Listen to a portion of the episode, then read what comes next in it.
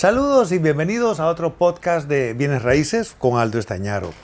A ver, ah, el tema de hoy es algo improvisado hasta un punto. ¿Por qué? Porque no hace mucho recibí una, una pregunta por redes sociales donde, ah, a ver, ah, María Alejandra, me, no voy a decir el apellido, me pregunta sobre errores que si he cometido errores, eh, que yo lo pongo, que pareciera que eh, el éxito en la vida de uno eh, no, no juega, no hay errores.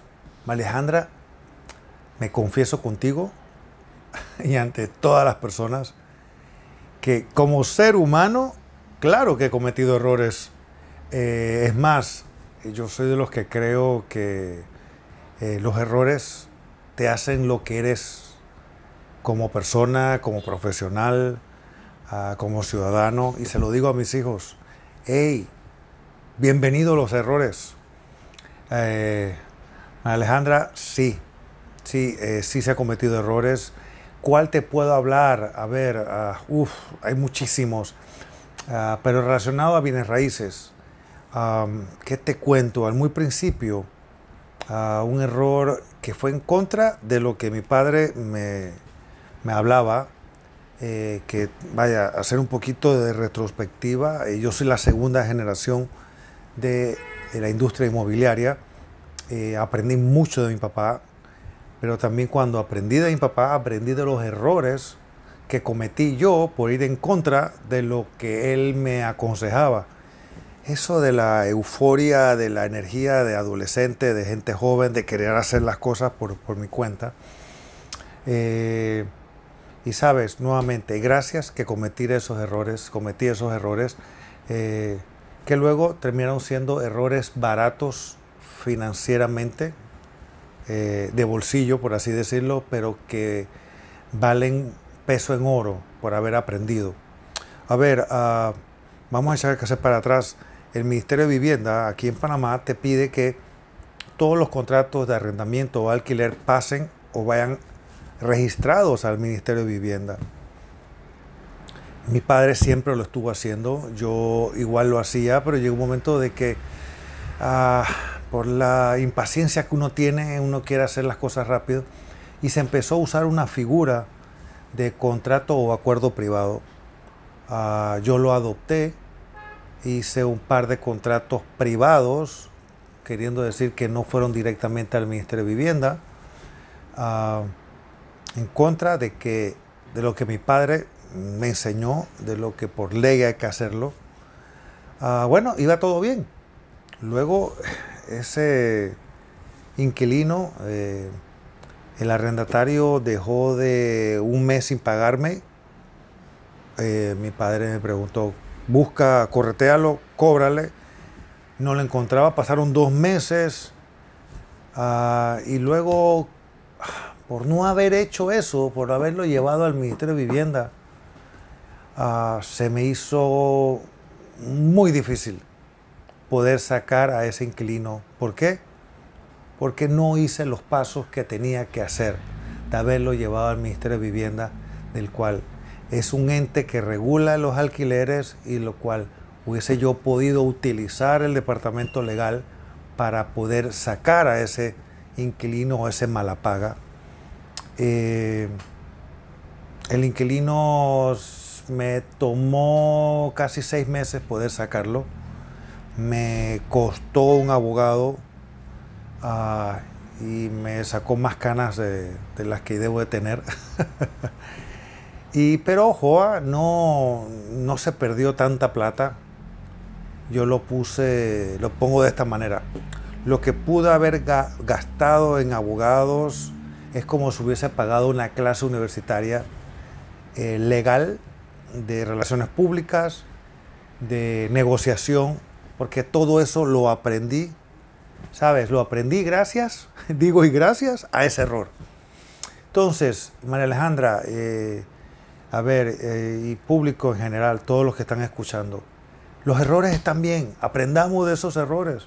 En bienes raíces se cometen errores en el día a día se cometen errores ah, y bienvenidos todos ellos. Son los que nos crean experiencia. Moraleja de esa historia, todos mis contratos deben pasar por el Ministerio de Vivienda, eh, ya sea chiquito, grande, lo que sea. Eh, y que te pase eso, ¿ah? que cuando te toque a ti alquilar, exige que sea el contrato a través del Ministerio de Vivienda. Sí es más tedioso, sí a veces no, más veces no, casi todo el tiempo el Ministerio de Vivienda se demora en regresar tu depósito de seguridad, pero es la ley, es, te protege y protege también a ambas partes, arrendador y arrendatario. Entonces, ah, pero regresando al tema principal, los errores. Los errores nos hacen más grandes, nos, los errores uh, crean sabiduría. Y con el tiempo te pueden decir, oye, qué sabio. No, realmente lo sabio no es porque eres más inteligente, sino que porque tienes más experiencia, porque cometiste más errores y lo más importante, que de esos errores aprendas.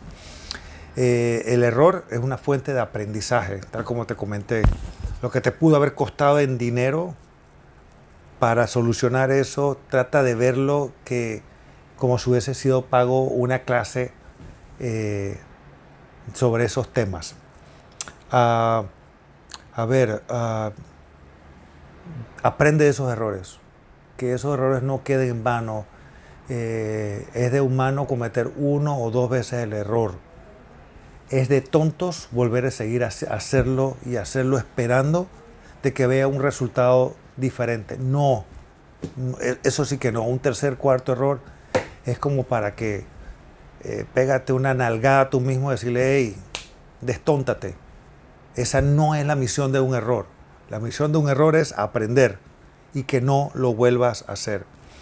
Mira, ese error, cuando te toque a ti, compártelo, así como lo estoy compartiendo, estoy compartiendo a ti e igualmente a María Alejandra, como a mis hijos.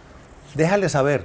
Y ojo, a ese, ese comentario, ese conocimiento de ese error, no es que vayas a cambiarle la forma de pensar a la persona, pero sí le creas, eh, le prevés de lo que pueda pasar. En inglés es un awareness, de que por ahí puede pasar. Pero es normal que tú lo quieras probar y hay un 50% que cometas un error. Y de repito, bienvenido ese error. Y cada error, analízalo. Fíjate qué pasó para que no lo vuelvas a hacer. Dale vueltas. Míralo de diferentes maneras. Ese error te va a crear sabiduría. Te va a crear experiencia de vida. Bueno, María Alejandra, espero haberte contestado. Este, hey, eh, soy un ser humano.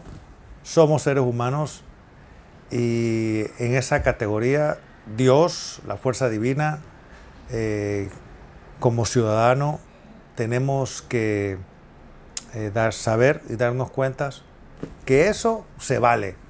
El error se vale.